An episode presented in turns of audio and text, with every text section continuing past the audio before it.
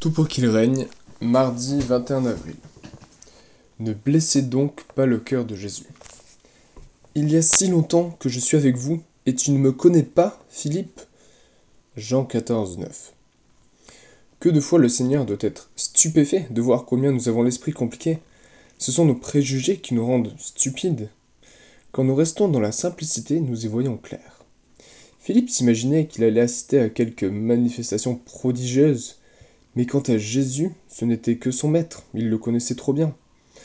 Nous cherchons Dieu dans quelques bouleversements catastrophiques, qui, pensons-nous, va venir et, en réalité, il est là, présent, devant nous. Nous sommes prêts sans doute à obéir à Jésus, mais nous le blessons par nos questions inintelligentes. Seigneur, montre-nous le Père. Il nous répond du tac au tac. Il est là, devant vous, ou bien nulle part. Nous voulons que Dieu se manifeste à ses enfants. Mais Dieu ne se manifeste que dans ses enfants. Les gens du dehors s'en rendent compte, mais l'enfant de Dieu ne s'en aperçoit pas. Nous voudrions saisir Dieu dans notre intelligence.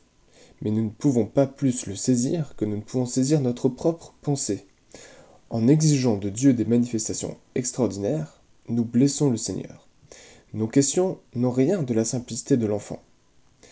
Que votre cœur ne se trouble point. Si mon cœur se trouble, je blesse dans ce cas mon Sauveur. Si j'ai confiance en Jésus, ma vie est-elle conforme à cette confiance? Est-ce que je me laisse aller à de tristes inquiétudes? Il faut que je m'habitue à prendre tout comme venant de Dieu. Dieu ne viendra pas tout à l'heure, Dieu est là maintenant.